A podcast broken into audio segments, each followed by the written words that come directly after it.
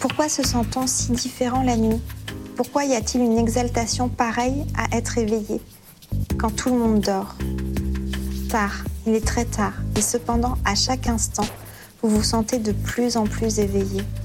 Comme si, à chaque fois que vous respirez presque, vous entriez peu à peu, plus avant, dans un monde nouveau, merveilleux, bien plus émouvant, bien plus passionnant que le monde du grand jour.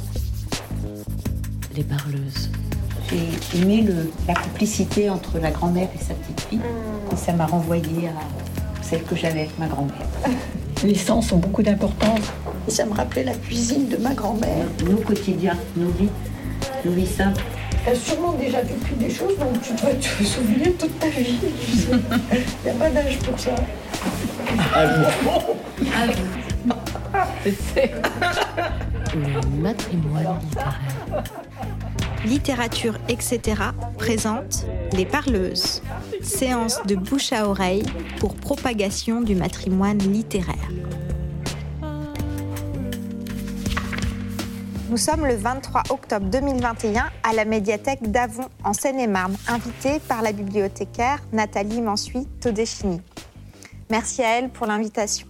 Nous venons de traverser un atelier de lecture par arpentage de Prélude, l'une des nouvelles de Catherine Mansfield, et un atelier d'écriture mené par Ariane Dreyfus qui était inspiré de l'écriture de Catherine Mansfield. Pour cette 23e séance des parleuses donc, c'est Catherine Mansfield, écrivaine morte et enterrée à un kilomètre d'ici, qui est mise à l'honneur par la poétesse contemporaine Ariane Dreyfus. Ariane Dreyfus, tu as été professeure agrégée de français, tu es l'auteur d'une dizaine de recueils de poésie, parmi lesquels, chez Flammarion, Une histoire passera ici, Quelques branches vivantes, Les compagnies silencieuses, L'inhabitable, La terre voudrait recommencer. Ton dernier recueil, publié en 2020, au Castor Astral, Sophie ou La vie élastique annonce presque déjà ta participation aux parleuses, puisqu'il naît de la rencontre, ou plutôt de la collusion, entre ton écriture avec une autre écriture, celle de la comtesse de Ségur. Je te laisse nous raconter ta relecture depuis plusieurs mois maintenant de l'œuvre de Catherine Mansfield par le biais d'un texte que tu as choisi d'intituler Catherine Mansfield ou les mille facettes de la vie. À toi. Comme vous voyez, Catherine Mansfield est tout près de nous, pas seulement par les photos d'elle qui nous entourent, mais aussi par sa tombe, hein, puisqu'elle est enterrée à Avon. Et c'est assez miraculeux parce qu'en fait, c'est une grande vagabonde. Elle est née en Nouvelle-Zélande, qu'elle a quittée à 15 ans pour euh, continuer développer ses études à Londres. Et très vite, elle a souhaité retourner justement en Angleterre pour la richesse de la vie intellectuelle qu'elle avait découverte et la liberté qu'elle a pu découvrir. Parce qu'en fait, contrairement à l'image que j'avais d'elle, j'ai découvert que c'était un être débordant de vie, même une boute en train. Et toute jeune, elle a fait énormément de rencontres, donc intellectuelles, mais aussi amoureuses, qu'elles soient homosexuelles ou hétérosexuelles, ces rencontres. Donc elle a fait des pieds et des mains pour retourner en Angleterre. Son père lui a loué une toute petite rente. Mais en fait, très vite, elle doit passer beaucoup de temps ailleurs. Elle fait des séjours assez vite en Europe. C'est une grande vagabonde, comme elle le disait elle-même. Elle va aller en Allemagne, en Suisse, en Italie, plusieurs endroits du sud de la France, pour des raisons diverses. Donc je vous ai déjà dit pour les études, des raisons affectives, mais essentiellement et malheureusement de plus en plus pour des raisons médicales. Parce qu'en 1910, elle contracte une maladie vénérienne, une glénorragie, qui sera diagnostiquée bien plus tard et qui en fait est à l'origine de sa polyarthrite et de ses troubles cardiaques, mais surtout en 1917, on lui détecte une tuberculose. Donc, vous voyez, elle doit faire des séjours euh, dans des pays au climat qui conviennent mieux à son état. Et elle sera toute sa vie et de plus en plus à la recherche de médecins fiables et de traitements divers euh, dont le dernier d'ailleurs sera à Avon, dans l'Institut de Courchiège. Je ne vais pas trop insister sur cet aspect parce qu'il y a beaucoup de choses qui ont été écrites sur sa vie. Je veux insister bien sûr sur son œuvre, son statut de créatrice, parce qu'il faut savoir que quelles que fussent ses tentatives, son but essentiel, c'était de réaliser son ambition, c'est-à-dire son œuvre. il n'y a absolument aucune idéalisation de la douleur chez elle. Pour elle, la douleur, la maladie, c'est vraiment une limite insupportable. Et dans une lettre euh, à un ami, elle écrit Je suis phtisique, mais la phtisie ne m'appartient pas. Ce n'est qu'un affreux chien errant qui, depuis quatre ans, s'obstine à me suivre. Et moi, j'essaie de le perdre dans ces montagnes.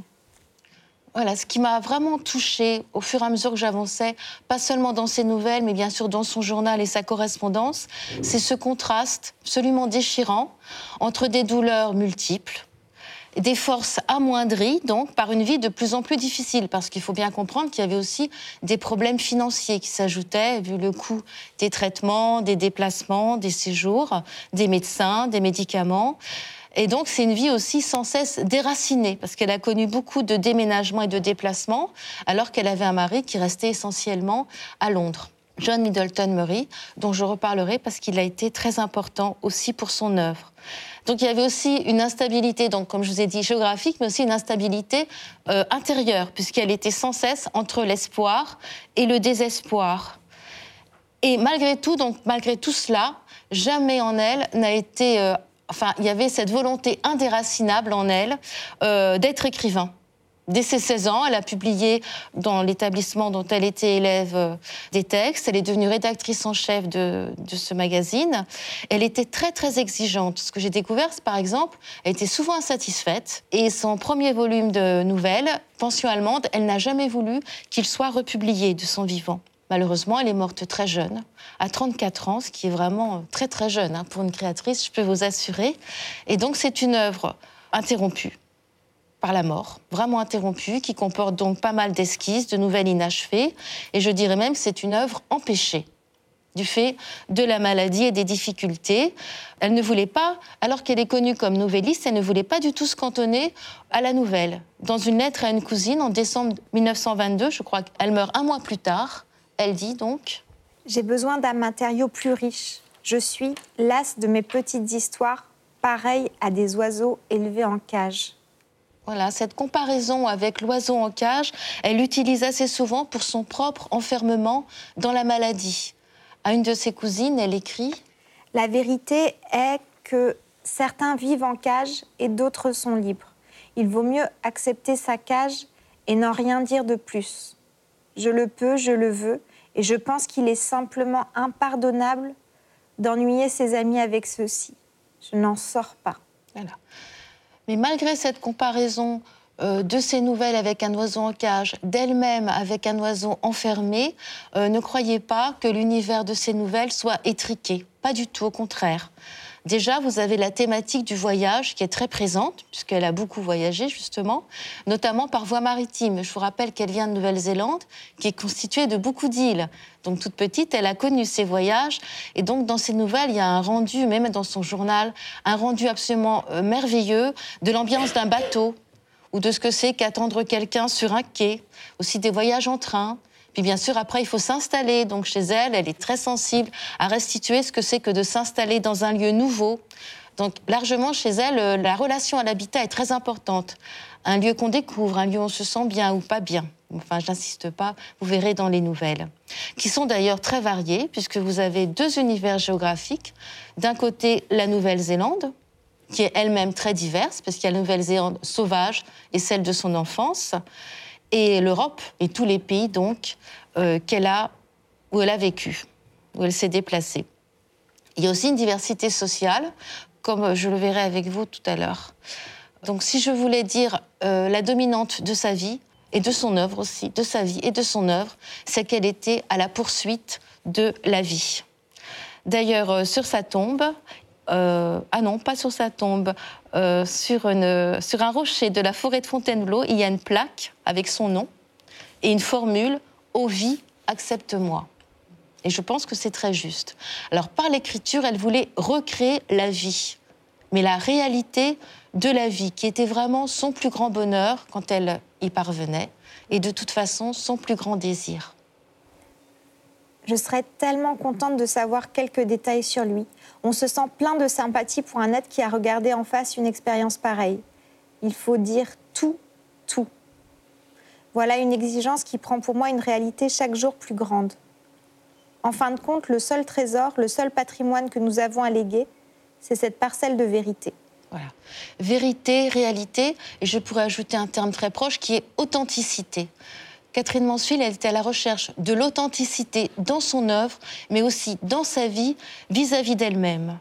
Et malheureusement, ça a créé au fil du temps une sorte de disharmonie entre son mari et elle à cause de la maladie.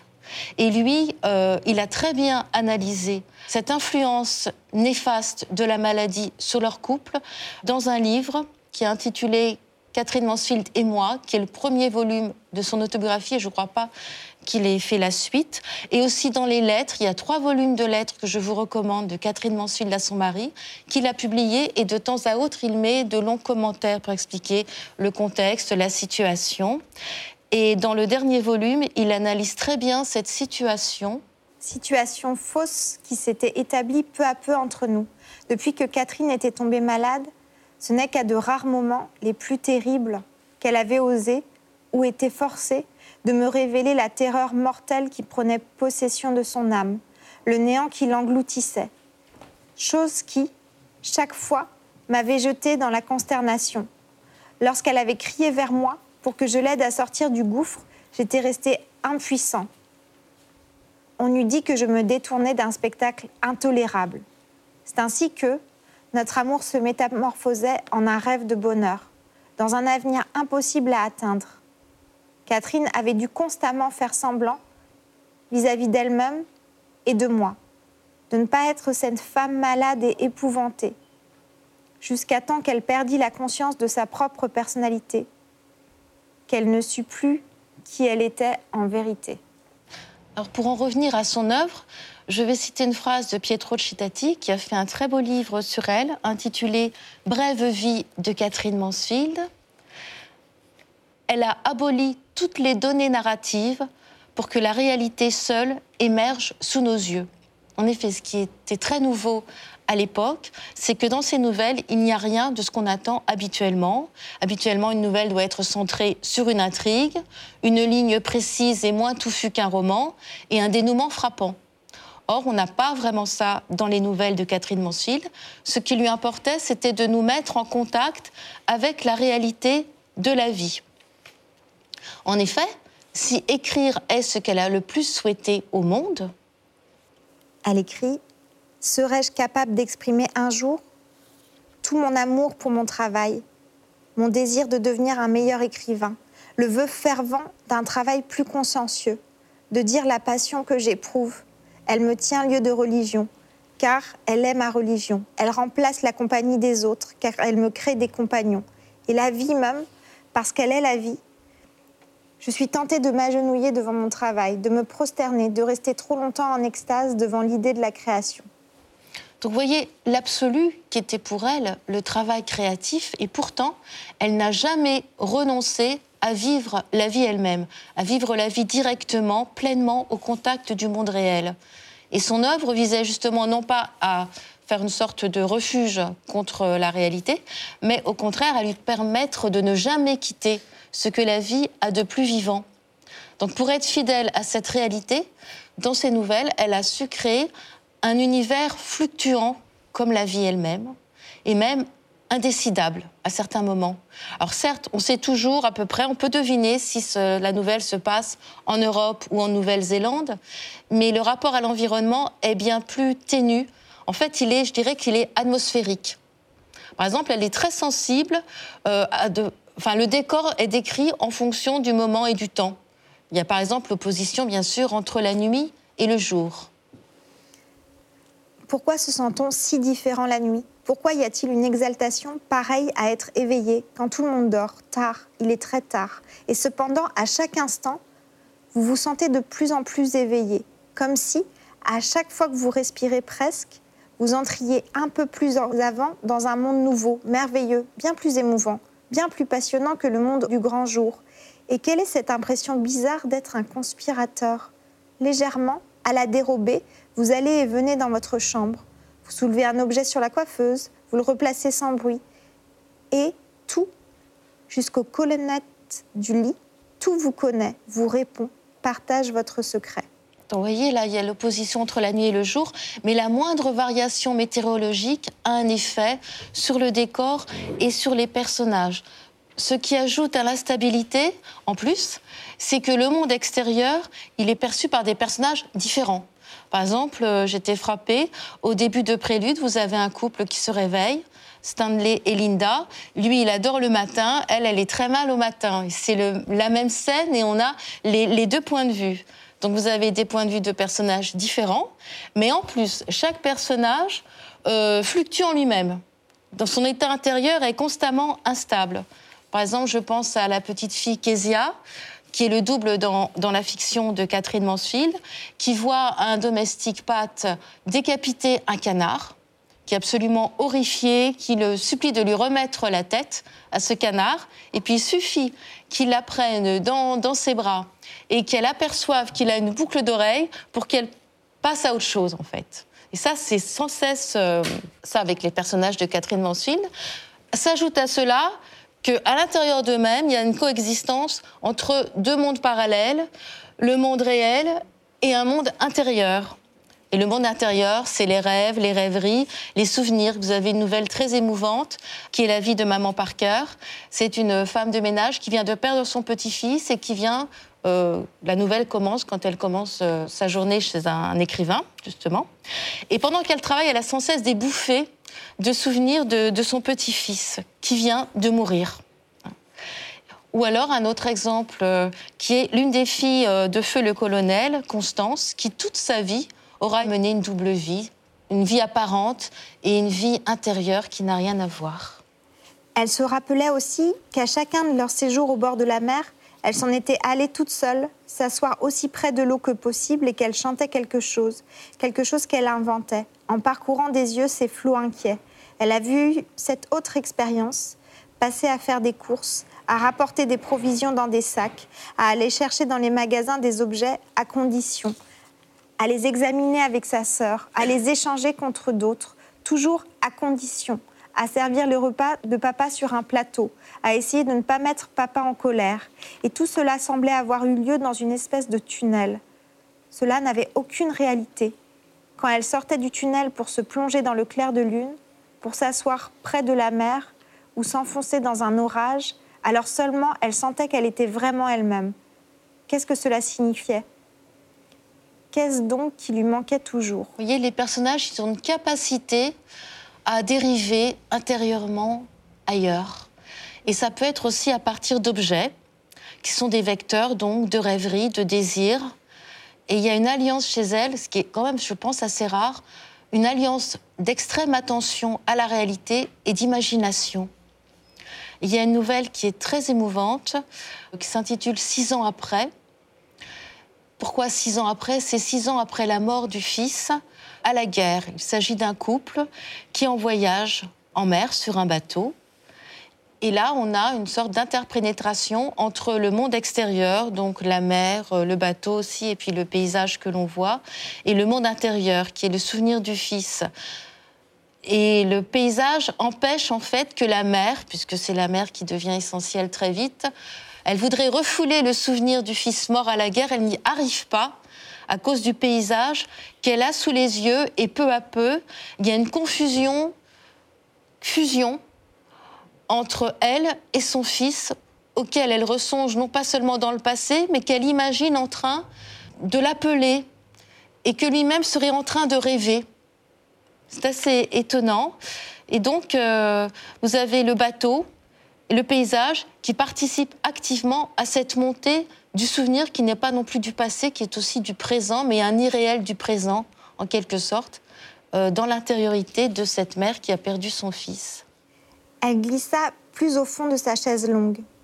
Et le petit vapeur poursuivit sa route, tanguant doucement sur l'eau grise, doucement mouvante, que voilait une pluie oblique. Au loin, sans but, semblait-il, sans énergie, des mouettes volaient. Tantôt elles se posaient sur les vagues, tantôt elles montaient dans l'air pluvieux d'un battement d'ailes, brillant sur la pâleur du ciel comme des lumières au creux d'une perle. Elles paraissaient transies et solitaires. Ce sera si désolé lorsque nous serons passés, se disait-elle. Il n'y aura plus rien que les vagues, ces oiseaux et la pluie qui tombe. Elle regarda entre les barreaux mouchetés de rouille du bastingage où tremblaient de grosses gouttes, puis ferma soudain les paupières. On eût dit qu'une voix en elle avait averti Ne regarde pas. Non, je, je ne le ferai pas, décida-t-elle. C'est trop déprimant, beaucoup trop déprimant. Mais, aussitôt, elle ouvrit les yeux et regarda à nouveau. Les oiseaux solitaires, le soulèvement de l'eau, le ciel d'un blanc pâle. En quoi était-il changé? Il lui sembla qu'il y avait une présence là-bas au loin, entre le ciel et l'eau. Quelqu'un les regardait passer, plein de désespoir et de nostalgie, et criait, comme s'il voulait les arrêter. Mais il ne criait que pour elle seule. Mère Ne me quitte pas, entendait-on dans un cri. Ne m'oublie pas, tu es en train de m'oublier, tu le sais. Et elle avait l'impression que de sa propre poitrine sortait le bruit de pleurs enfantins.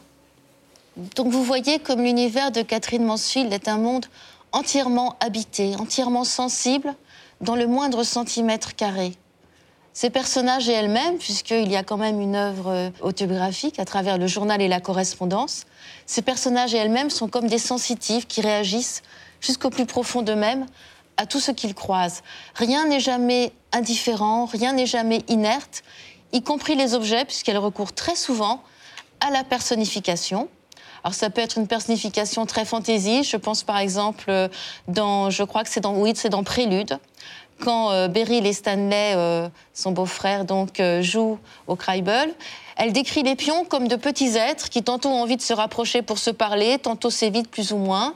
C'est assez étonnant et très agréable. Mais parfois, les transfigurations personnifiantes des objets peuvent être bouleversantes. Par exemple, dans la nouvelle intitulée L'étranger, vous avez un mari qui attendait avec une joie et une impatience folle le retour de voyage de sa femme. Mais quand euh, dans la chambre d'hôtel, elle lui apprend que lors de la traversée, un homme est mort dans ses bras, dans ses bras à elle, il devient jaloux. Et là, il voit Le grand lit aveugle était là, avec son par-dessus gisant au travers, comme un homme sans tête qui disait ses prières. Et ça, c'est quelque chose qui est venu très tôt chez elle, cette façon de personnifier euh, tout, absolument tout du monde, puisque dans son journal, il y a une page qu'elle a écrite à 15 ans à propos du printemps. Ce matin, une petite jeune fille est passée sous ma fenêtre. Elle vendait des primes verts. J'en ai acheté de grosses bottes. Je les ai délivrées de leurs liens si serrés. Je les ai laissées s'étirer, se détendre, les pauvres petites, dans une coupe bleu ciel où l'on met des primes verts chaque année. En me penchant sur elles, j'ai vu leur visage pâle et là, de me regarder de cet air perplexe et inquiet qu'ont parfois les très petits enfants. On eût dit que le printemps était entré dans ma chambre, oui, mais les ailes brisées, salies, et chantant très bas, tout bas. C'est un passage qui m'a beaucoup frappée d'ailleurs, puisque c'est un passage très colétien, en fait, avec cette façon de voir des visages partout. Et euh, j'ai appris avec bonheur dans son journal que Colette était un écrivain que Catherine Mansfield admirait beaucoup.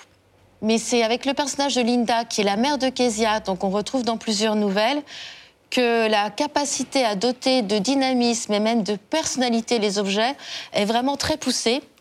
Et on voit à quel point elle peut remettre en cause la frontière entre l'animé et l'inanimé, le rêve et la réalité. Je pense au moment où dans Prélude, Linda est encore au lit, donc puisqu'elle elle n'est pas dynamique le matin comme son mari, comme je vous le disais tout à l'heure. Donc elle tarde à se lever, elle reste au lit et elle est tout près du papier peint qui représente des coquelicots, etc. Et elle voit le coquelicot se gonfler, s'animer, elle sent la rugosité quasiment de la tige. D'autres objets s'animent et ce qui est le plus touchant, c'est qu'elle a l'impression non seulement que les objets ont une vie intérieure, c'est déjà beaucoup, mais en plus qu'ils l'appellent. Cette notion d'appel, je, la ressens très fortement euh, chez Catherine Mansfield. Et on la retrouve à travers une plante qui est dans le jardin de la famille et qui est un aloès. Il faut savoir que la première version de Prélude s'intitulait justement l'aloès. Alors la première fois qu'on voit cet aloès, ça ne vous étonnera pas, il y a un double regard. Il y a le regard de Kezia sur cette plante qu'elle trouve absolument hideuse. Il y a le regard de sa mère, Linda, qui en fait euh, est fascinée. Il y a une sorte d'identification entre Linda et l'aloès qui est réitérée une deuxième fois quand Linda au soir revoit l'aloès en compagnie de sa mère. Alors sa mère, évidemment, a une autre vision de l'aloès, je n'insiste pas là-dessus. Par contre, euh, Linda voit l'aloès comme un navire, vous voyez l'appel, le départ vers l'ailleurs, un navire, parce qu'il baigne dans le clair de lune, donc un navire en train de prendre la mer. La mer que Catherine Mansfield elle-même a si souvent empruntée pour aller d'un lieu à l'autre, et qui évoque justement ce désir de l'ailleurs, d'une autre vie. Alors, il se trouve que Linda, euh, telle que Catherine Mansfield a imaginé sa vie, n'a pas d'autre vie possible parce qu'elle a beaucoup d'enfants. Et j'étais frappée par une page, euh, je pense que c'est dans Prélude, oui, une page dans Prélude, où euh, de façon vraiment crue, je trouve, Catherine Mansfield évoque euh, ce que peut être l'horreur pour une femme de subir des grossesses non désirées et l'ambivalence des sentiments qu'elle peut ressentir vis-à-vis de son mari. Elle l'aimait vraiment. Elle le chérissait, l'admirait, le respectait énormément plus que n'importe qui en ce monde. Elle le connaissait à fond. Il était la franchise, la respectabilité même. Et malgré toute son expérience pratique, restait simple, absolument ingénu, candide, content de peu, vexé de peu. Si seulement il ne bondissait pas ainsi après elle, aboyant si fort, la regardant avec des yeux si avides, si amoureux. Il était trop fort pour elle. Depuis son enfance, elle détestait les choses qui se précipitaient sur elle. Il y avait des moments où il devenait terrifiant, vraiment terrifiant, où elle avait failli crier de toutes ses forces Tu vas me tuer. Et alors, elle avait envie de dire des choses rudes, des choses détestables. Tu sais, je suis très délicate. Tu sais aussi bien que moi que j'ai le cœur atteint. Le docteur te l'a dit. Je peux mourir d'une minute à l'autre. J'ai eu trois gros morceaux d'enfant déjà. Oui, oui, c'était vrai. Avec tout son amour, son respect et son admiration pour Stanley, elle le détestait. Et comme il était toujours tendre après des moments comme cela, comme il était soumis et attentionné, il aurait fait n'importe quoi pour elle. Il avait le désir de la servir. Linda s'entendait-elle même demander d'une voix faible Stanley, voudrais-tu allumer la bougie? Elle entendait aussi la joyeuse réponse Bien sûr que oui, ma chérie et il sautait du lit comme s'il allait bondir, lui décrocher la lune. Jamais elle n'avait éprouvé cela aussi clairement. Tous ses sentiments à son égard étaient nets et définis, aussi vrais l'un que l'autre. Je pense qu'à l'écoute de cet extrait, vous avez été euh, frappé par l'expression tellement concrète et même réifiante. Euh, j'ai eu trois gros morceaux d'enfant déjà. On sent euh, physiquement là à quel point ça a été pénible, angoissant que ces enfants. Et pourtant, il y a un moment complètement imprévu pour le lecteur parce que Linda euh, n'arrive pas du tout à s'occuper de ses enfants. C'est la mère qui s'en occupe elle en est très, très contente. Et un moment qui étonne non seulement le lecteur, mais Linda elle-même. C'est un moment, et je crois que c'est vraiment celui que je préfère de toutes les nouvelles, où elle se trouve sur la pelouse avec son dernier né, qui est encore bébé, son fils, et elle se laisse surprendre émotionnellement par lui. Parce que justement, tout d'un coup, il lui sourit, et de façon étonnante pour elle et pour nous, elle réagit. Je suis là, semblait dire ce sourire heureux. Pourquoi donc ne m'aimes-tu pas? Il y avait dans ce sourire quelque chose de si drôle, de si inattendu que Linda sourit elle-même. Mais elle se ressaisit et dit froidement au poupon Je n'aime pas les bébés. Tu n'aimes pas les bébés? Le petit ne pouvait pas le croire. Moi, tu ne m'aimes pas? Il agita les bras comme un petit nigo du côté de sa mère. Linda se laissa glisser de sa chaise longue sur le gazon. Pourquoi souris-tu tout le temps dit-elle avec sévérité. Si tu savais à quoi je pense, tu n'en aurais pas envie. Mais tout ce qu'il fit fut de plisser ses yeux avec malice et de rouler sa tête sur l'oreiller. Il ne croyait pas un seul mot de ce qu'elle disait. On connaît tout ça, répondait le sourire du poupon. Linda fut stupéfaite de la conscience de cette petite créature. Ah non, il fallait être sincère. Ce n'était pas de la stupéfaction qu'elle éprouvait. C'était quelque chose de bien différent. C'était quelque chose de si nouveau, de si. Les larmes papillotaient dans ses yeux. Chuchotant tout bas, elle murmura au bébé Oh, mon drôle de petit bonhomme. Donc, vous voyez, c'est un bouleversement total de l'attitude de Linda vis-à-vis de son enfant, mais en fait, rien ne dit que c'est un moment définitif. C'est un moment qui peut être tout à fait isolé, elle peut re- revenir à son indifférence, on n'en sait rien en fait. En tout cas, c'est un moment inoubliable, ça c'est sûr.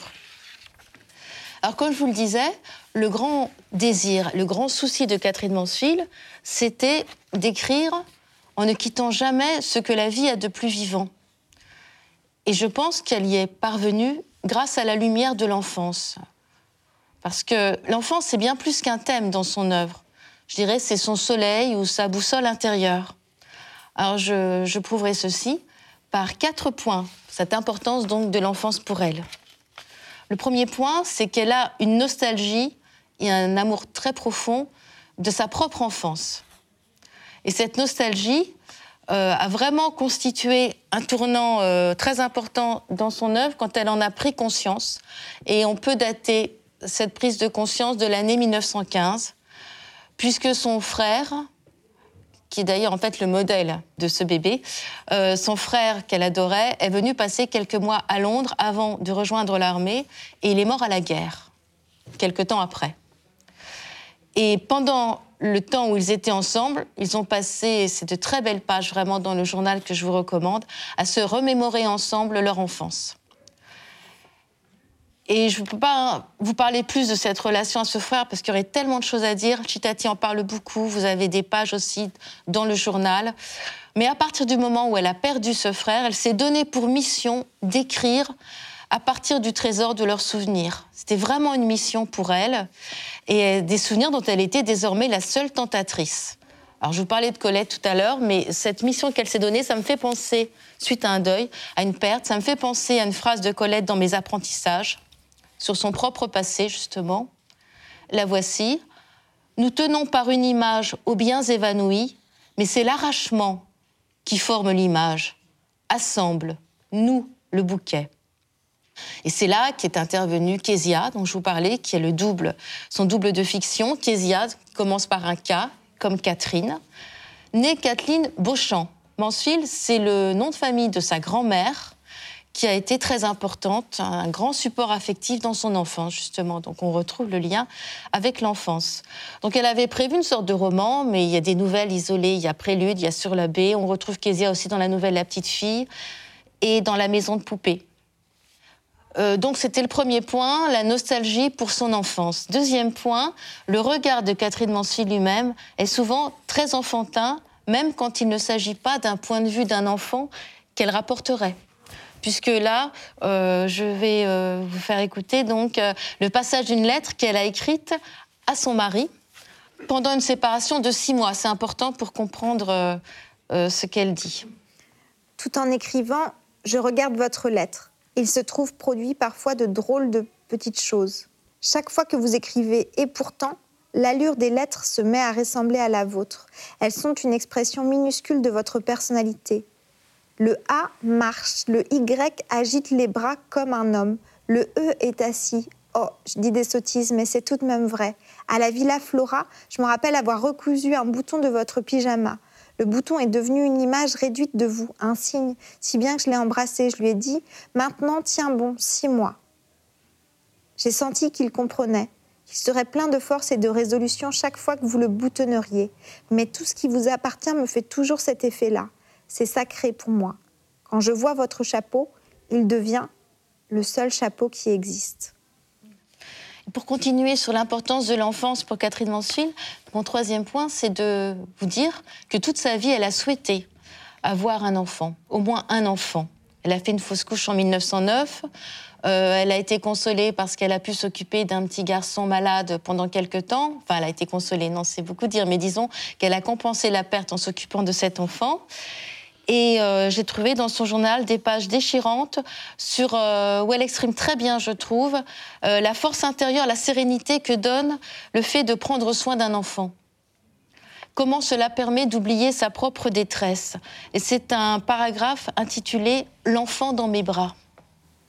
Je me disais tout à l'heure que j'ose à peine donner libre cours à mes pensées au sujet de J, à la nostalgie de sa présence. Et je songeais, si j'avais un enfant, je jouerais avec lui maintenant, je me perdrais en lui, je l'embrasserais, je le ferais rire, je me servirais de mon enfant pour me défendre contre mon sentiment le plus profond.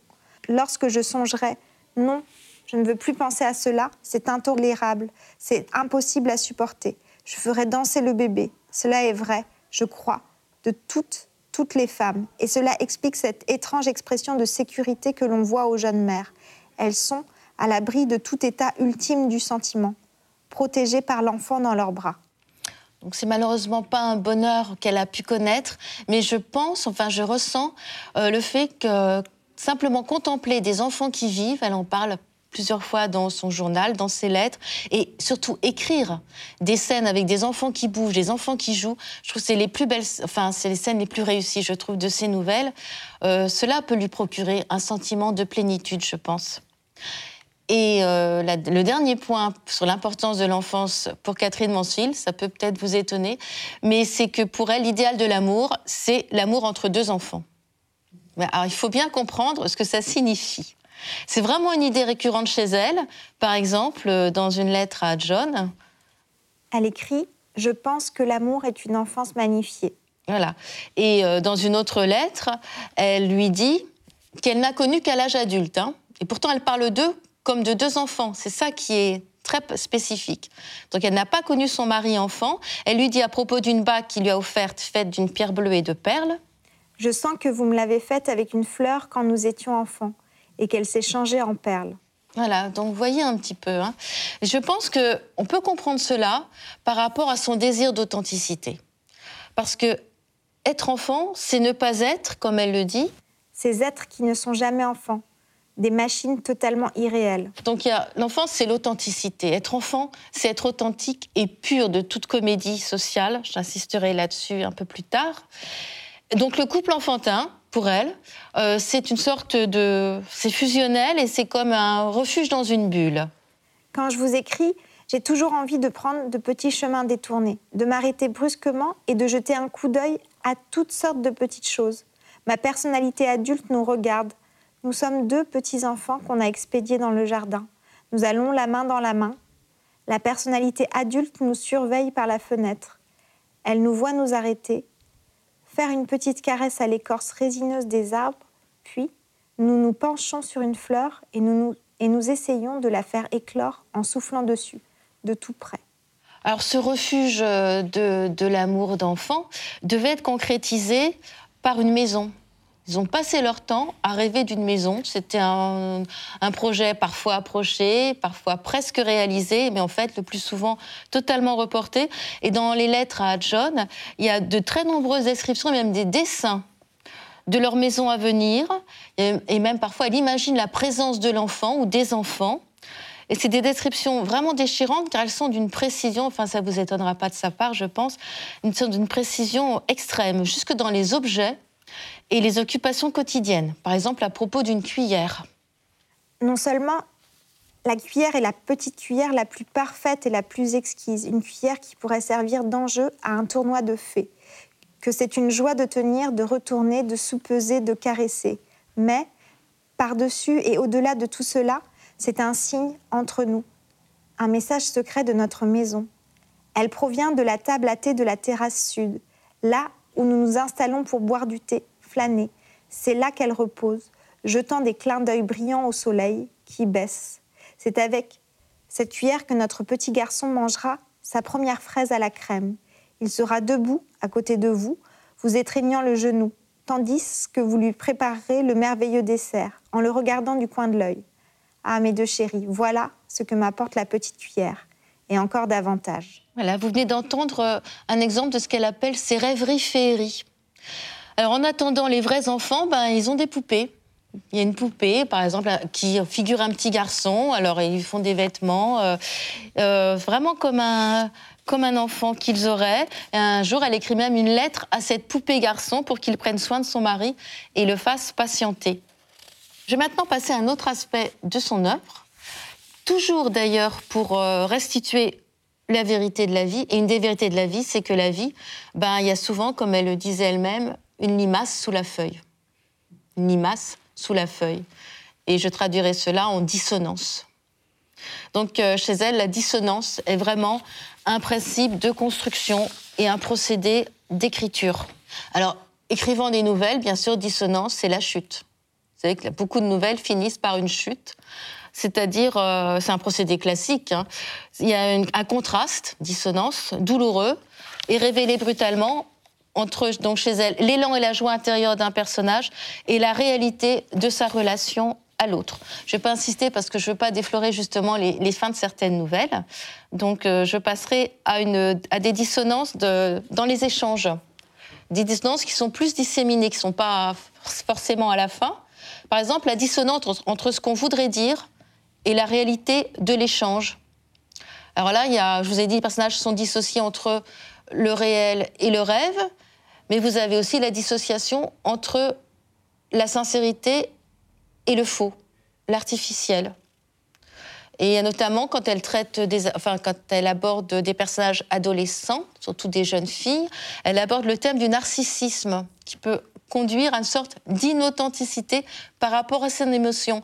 Euh, je pense à Laura dans La Garden Party. Elle est très contente qu'il y ait une garden party organisée, il fait beau, mais tout d'un coup, elle voudrait qu'on y renonce parce qu'elle vient d'apprendre la mort accidentelle d'un jeune père qui vient de frapper une famille du peuple qui dont ils sont voisins. Mais donc sa mère ne veut pas, tout est préparé, puis elle voit pas pourquoi, elle voit pas le rapport. Et la mère, très habilement, lui fait essayer un chapeau. Et Laura se trouve si ravissante avec le chapeau que finalement, elle a plus du tout envie euh, que la fête euh, soit annulée. Donc là, vous voyez un petit peu cette distorsion entre l'élan humain de la jeune fille et ce narcissisme égoïste euh, de l'adolescente, en fait.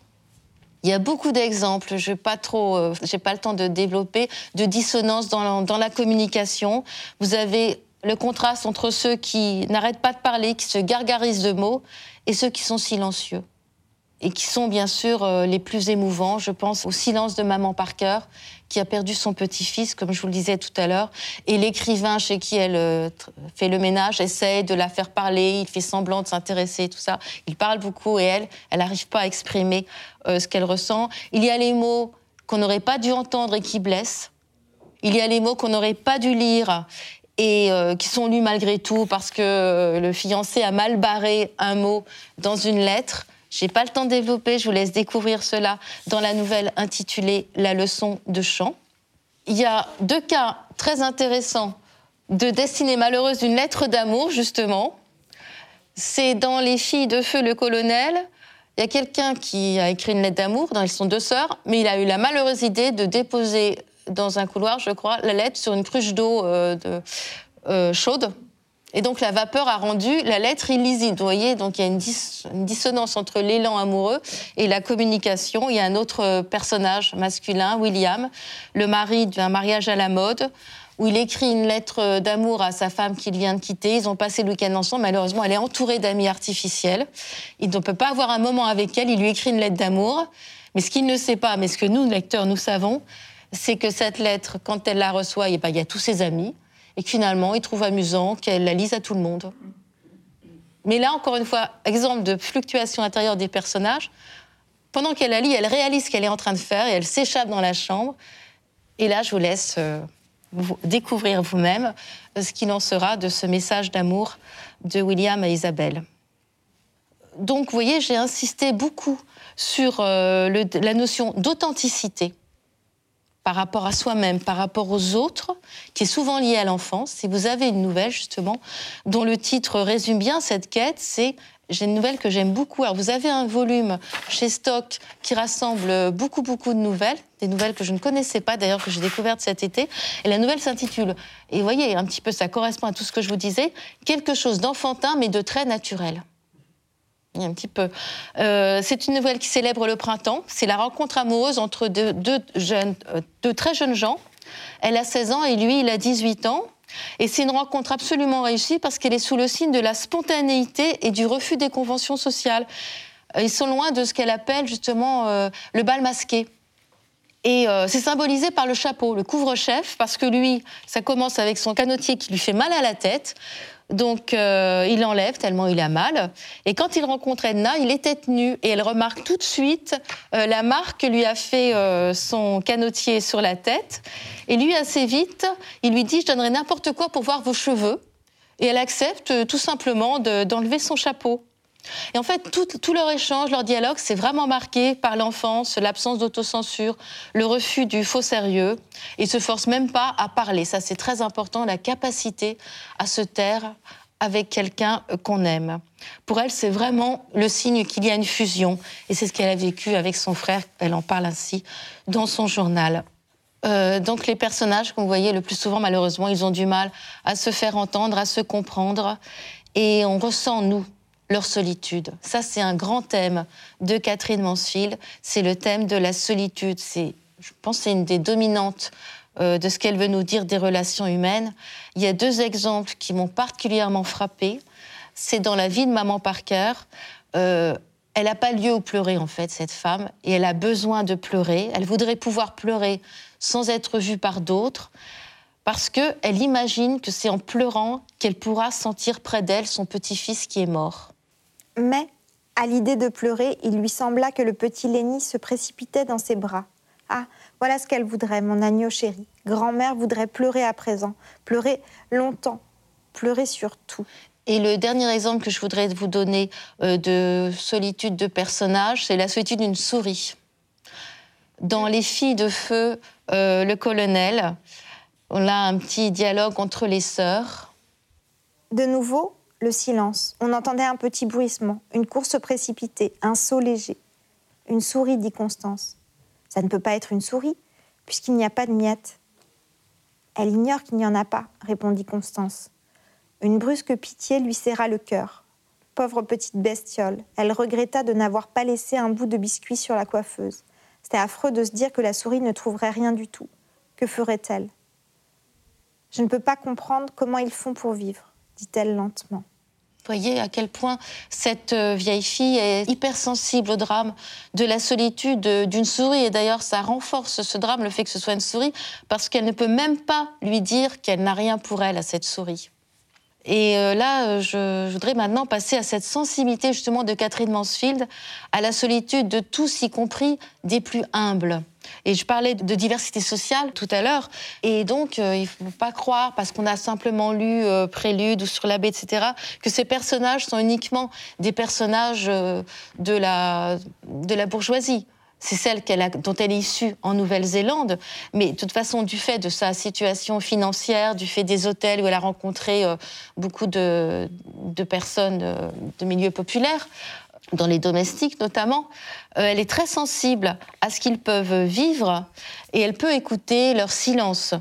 Je pense bien sûr à la vie de Maman Parker, mais aussi à Alice dans Prélude, qui est la domestique de la famille. Et euh, la jeune sœur de Linda, Beryl, a un mépris de classe quand elle s'adresse à Alice.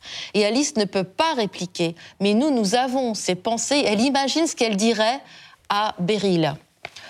Et dans la maison de poupée, vous avez euh, deux petites filles qui sont rejetées euh, socialement parce qu'elles sont filles d'une mère blanchisseuse et leur père est en prison. Et Kezia est la seule à leur ouvrir euh, sa porte pour leur montrer la maison de poupée, la fameuse maison de poupée. Mais là encore, Beryl a une haine, alors c'est vraiment une haine de classe, et elle les, rejette complètement, elle les fait fuir. Mais nous restons avec les petites filles, et il y a un très beau dialogue avec elles, deux.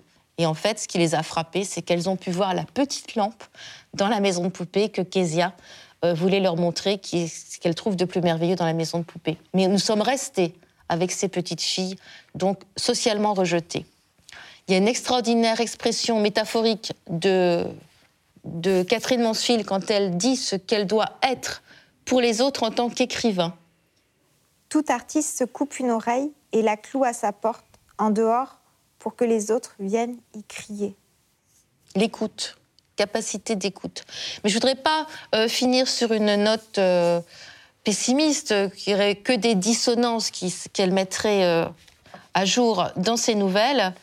C'est pas son dernier mot. Son dernier mot, c'est qu'il y a l'immensité comme principe créateur et comme principe consolateur. L'immensité. Et c'est vraiment ce que je préfère chez elle, c'est quand les personnages, ou elle-même, hein, puisqu'elle a écrit un journal, des lettres, il y a un au-delà des déceptions et de la souffrance, parce qu'il se retrouve face à quelque chose qui ouvre de façon infinie et indéfinie aussi. Une sorte d'échappée, et c'est souvent devant un arbre, justement. Je pense à Bertha. à la fin de la nouvelle intitulée Félicité, c'est une jeune femme qui vient de vivre une déception qui va bouleverser sa vie, ça elle le sait, et ça finit par sa rencontre avec un arbre. Bertha courut simplement vers les portes-fenêtres. Que va-t-il se passer à présent s'écria-t-elle. Mais le poirier était aussi merveilleux que jamais, aussi couvert de fleurs et aussi calme. Et je vous rappelle l'aloès pour Linda, qui lui fait prendre conscience ce que c'est que d'être accroché à la vie malgré tout. Et sans savoir pourquoi d'ailleurs, mais on y est. On est accroché à la vie, elle ne cherche pas à lucider ce mystère, mais elle reçoit la leçon de cette manifestation de vie, qui est aussi une manifestation de la beauté du monde, pour laquelle Catherine Mansfield avait une véritable adoration. Vous savez, quand une femme a dans les bras son nouveau-né, l'autre femme s'approche, soulève le voile qui couvre le petit visage, se penche et dit Dieu le bénisse. Eh bien moi, j'ai toujours envie de soulever le voile du visage des lézards, des pensées, de la maison au clair de lune. J'ai toujours envie de donner ma bénédiction à ce que je vois. C'est bizarre. Ben, en fait, c'est pas si bizarre que ça, parce que c'est, on comprend pourquoi. Parce que la nature, c'est une ouverture, une échappée, et c'est quelque chose qui peut, enfin, la rencontre, le contact avec la nature nous hisse au-delà de la comédie sociale, par le contact avec le cosmos. Alors que la communication est détruite par la comédie sociale, le bal masqué, dont je vous parlais tout à l'heure, la nature nous remet d'aplomb en quelque sorte. Et elle avait vraiment une extrême sensibilité à la beauté du monde, mais dans tous ses éléments. Pas simplement les arbres, les fleurs, mais aussi les objets fabriqués. On a vu la cuillère tout à l'heure, c'est un objet fabriqué, c'est pas un objet naturel. Et le corps humain. Et j'aime beaucoup ce passage euh, dans une lettre à son mari. La beauté de cette maison ce soir, est-ce un effet de mon imagination? La lampe ronde sur la table ronde, les fleurs opulentes, le tic-tac de l'horloge dans le silence. Dehors, l'obscurité flottante, les pommes qui grossissent, une impression d'eau profonde. Marie m'a apporté tout à l'heure quelques pommes précoces, à point. Elles sont petites, couleur de fraise pâle. Je voudrais vous avoir près de moi, mon amour. Ce n'est pas votre absence qui me rend si calme, si tranquille, si silencieuse. Je sens que le soleil et le vent ne peuvent plus rien sur moi. Je suis comme un arbre qui a perdu toutes ses feuilles. Aujourd'hui, je vous aime de toutes mes forces. Vous ai-je jamais dit combien j'aime vos épaules? Quand je vous tiens par les épaules, que je mets mon bras autour de vous, que je sens le contact délicieux de votre peau, chaude et fraîche en même temps, comme du lait, et votre ossature fine. Bonsoir mon cœur, votre petite fille. Vous voyez, dans ce passage, il y a la beauté de la maison, la beauté des pommes, la beauté des objets et la beauté du corps. Il y a toutes les beautés. Et cette adoration du vivant, c'est ce qui lui permet de s'oublier. Et ça, c'est une libération. Et elle me fait penser à une phrase de Jacoté qui est un petit peu ma boussole personnelle. Quand Jacoté dit L'attachement à soi, l'attachement à soi augmente l'opacité de la vie. Et pour elle, l'oubli de soi, c'est fondamental quand on veut créer. Et un de ces modèles est justement Dickens, dont elle dit il était cette aube qui tombe, il était ce médecin. Et Chitati a très bien vu que sa muse ne fut pas l'humilité ou la pureté, comme elle le crut par la suite, mais la distance. Voilà. Mais pas simplement la distance vis-à-vis de ces personnages dont parle Chitati dans l'extrait euh, dont j'ai extrait cette lettre, mais distance aussi vis-à-vis d'elle-même, vis-à-vis de soi, pas pour l'écrivain. Les gens d'aujourd'hui sont pervertis par ce que j'appelle le personnel, ce qui m'arrive, à moi, regardez-moi, voilà ce qui m'est arrivé à moi, comme si l'on tentait de courir et qu'un énorme serpent noir s'enroula à vous. Mais ce n'est pas euh, un sacrifice, au contraire, que de s'oublier soi-même, parce que la totalité du monde qu'elle adore, qu'elle écrit, en fait, c'est un don qu'elle se fait à elle-même. Et la variété des notations qui est absolument infinie, on peut tout noter, du monde des manifestations de la vie, bah, ça devient une sorte d'éternité en fait, puisque c'est infini. Et donc, euh, ce qui est merveilleux, c'est pour ça qu'elle peut se contenter de suivre le cours d'une journée dans certaines nouvelles et d'écrire tout ce qui advient, les multiples impondérables, parce qu'en fait, cette, cette diversité des micro-événements absorbe les dissonances parce qu'on passe toujours à autre chose. Donc on peut toujours surmonter, on peut toujours glisser en quelque sorte. Toujours quelque chose arrive, un regard sur un objet, le souffle d'une brise, une lumière qui se pose un instant. Il y a un infini de l'éphémère qui calme. Des centaines de choses se passent, jusqu'aux plus petits détails, et tout déborde de beauté. Et vous savez quelles voix ont les gens avant le lever du soleil Comme elles sont différentes. Voilà, je suis étendue ici et je pense à ces choses, et j'entends ces carrioles. C'en est trop. Il y a de quoi pleurer. Et, c'est pour... et donc, il ne faut pas s'étonner si, par exemple, quand Kezia, euh, dans Sur la baie, demande à sa grand-mère si elle est triste que son fils soit mort, la grand-mère dit très vite, enfin, dit finalement, ben non, c'est la vie. Et euh, Catherine Mansfield voulait absolument accepter tout de la vie. Elle disait, je veux boire profondément, profondément. Et pour écrire, il faut d'abord accepter la vie, et après, on peut en discuter. Mais d'abord, accepter. Alors pour en revenir à la solitude, justement, ça fait que son rapport à la solitude est très complexe. Ne faut pas oublier qu'elle était malade, d'une part, et que sa solitude, c'est la solitude d'une femme qui est face à sa mort toute seule, parce que personne ne peut vraiment l'accompagner dans, sa, dans son effroi, sauf peut-être Tchékov, auquel elle pense beaucoup. Et donc, en plus, vous avez vu qu'elle ne veut absolument pas peser à son mari. Elle doit toujours tenter de faire bonne figure auprès de lui. Il y a une lettre qui est très émouvante et qu'elle écrit. Le début est écrit tout en majuscule, justement, pour bien le rassurer. Mon cher trésor, je vous aime. Je vais de mieux en mieux. Je reviens en avril. Restez dans la joie, mon cher amour. Ne m'écrivez que deux fois par semaine. Sans ça, vous serez deux fois plus fatigué. Situation pécuniaire tout à fait satisfaisante. Et un autre passage qui est très déchirant, parce que très lucide, parce qu'en fait, euh, ça n'aurait pas dû se passer comme ça pour eux deux. Parce que celui qui était fort, c'était elle. Enfin, la personne qui était forte, justement, c'était elle. Mais du fait de la maladie, ça s'est inversé et il n'a pas pu, en fait. Et dans cette phrase, elle dit justement euh, toute euh, sa faiblesse à John. Je me suis appuyée sur vous et je vous ai brisé. Vous voyez, c'est quelqu'un qui est très seul du fait de la maladie, mais en même temps, la solitude, elle est consciente qu'elle en a besoin parce que c'est seule qu'elle voit le mieux la vie. Elle le dit dans son journal. La somme de joie, de petites joies délicates que je retire de la contemplation des êtres et des choses quand je suis seule est immense. Ce n'est qu'en ma propre compagnie que je m'amuse vraiment pour de bon. Vécu avec d'autres, l'existence perd ses contours. Et c'est ce qui m'arrive quand je suis avec J. Mais quand je suis seule, elle devient infiniment précieuse, merveilleuse. C'est le détail de la vie, la vie de la vie. Et je voudrais finir par euh, une nouvelle que j'ai découverte et qui pour moi est un des sommets de son œuvre, c'est La Mouche. Alors pourquoi c'est un sommet? C'est parce qu'elle suit les conseils de retenue de Tchékov, justement. Elle recopie dans son journal ses conseils. Les voici. Quand vous décrivez des gens tristes ou malheureux et que vous voulez toucher les cœurs, efforcez-vous d'être froid. Cela met leur peine en valeur, lui donne une sorte de relief. L'immense majorité des gens sont nerveux. Le plus grand nombre souffre et certains de façon aiguë. Mais où Dans la rue, chez eux, voit-on des gens s'arracher les cheveux, sauter, se tenir la tête? La souffrance devrait s'exprimer comme elle s'exprime dans la vie, non par les mains ou les pieds, mais par le ton et l'expression, non par des gesticulations, mais avec grâce. Elle a toujours euh, craint de tomber dans ce qu'elle appelle le bourbier sentimental, et elle y parvient très bien dans cette nouvelle La Mouche, qui est pourtant absolument déchirante, mais pleine de retenue justement. Alors La Mouche, qu'est-ce que c'est? C'est le récit de deux drames.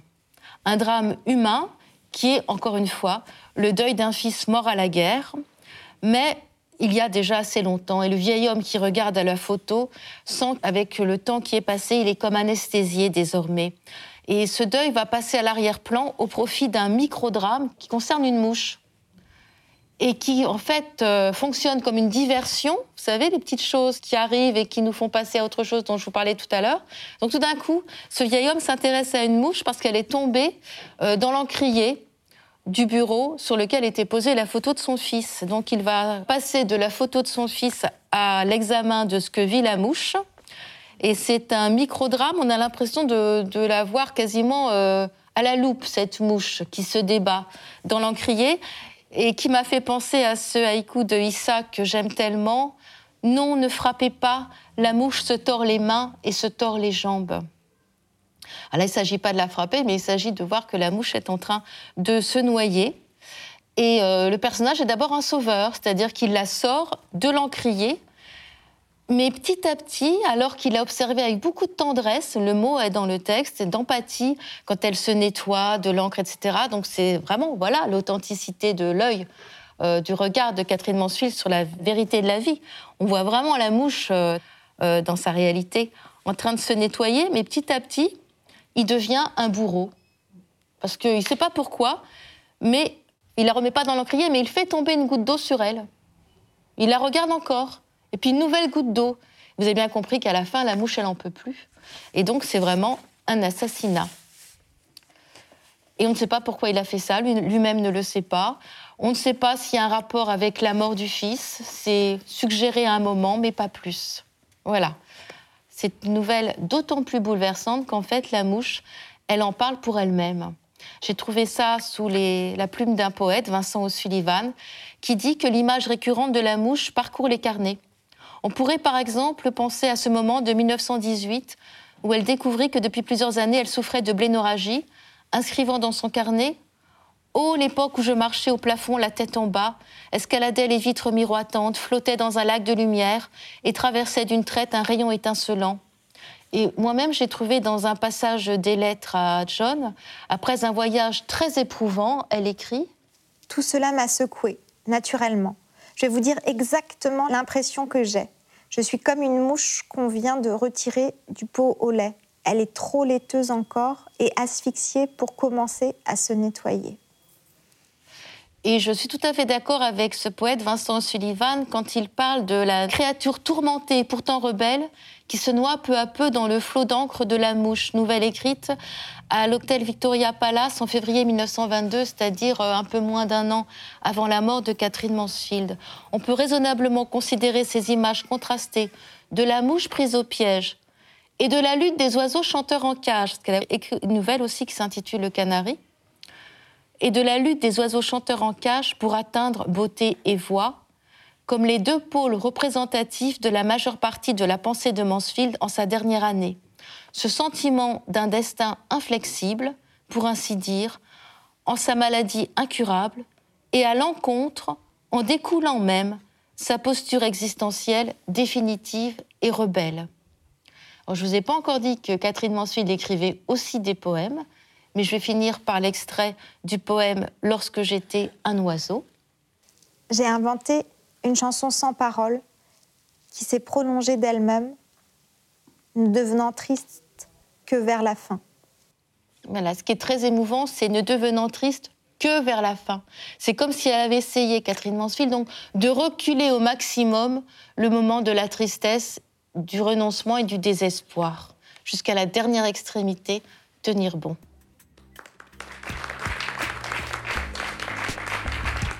C'était Les Parleuses, un podcast itinérant imaginé par Littérature, etc. Direction Aurélie Olivier. Chargée d'administration, Yao Yu Zai. Chargée de médiation, Mathilde Recton. Ingénieur son, Lucie Piou. Marraine des Parleuses, Chloé Delhomme. Et merci spéciaux à Pascaline Mangin, Anna Rizzello, François Annick, Virginie Leblanc, Jérémy Vermersch et Gilles Varembourg. Les Parleuses, un projet soutenu par la SOFIA, la Fondation Yann Michalski, la DRAC Île-de-France, les régions Hauts-de-France et Île-de-France, la métropole européenne de Lille et la ville de Lille.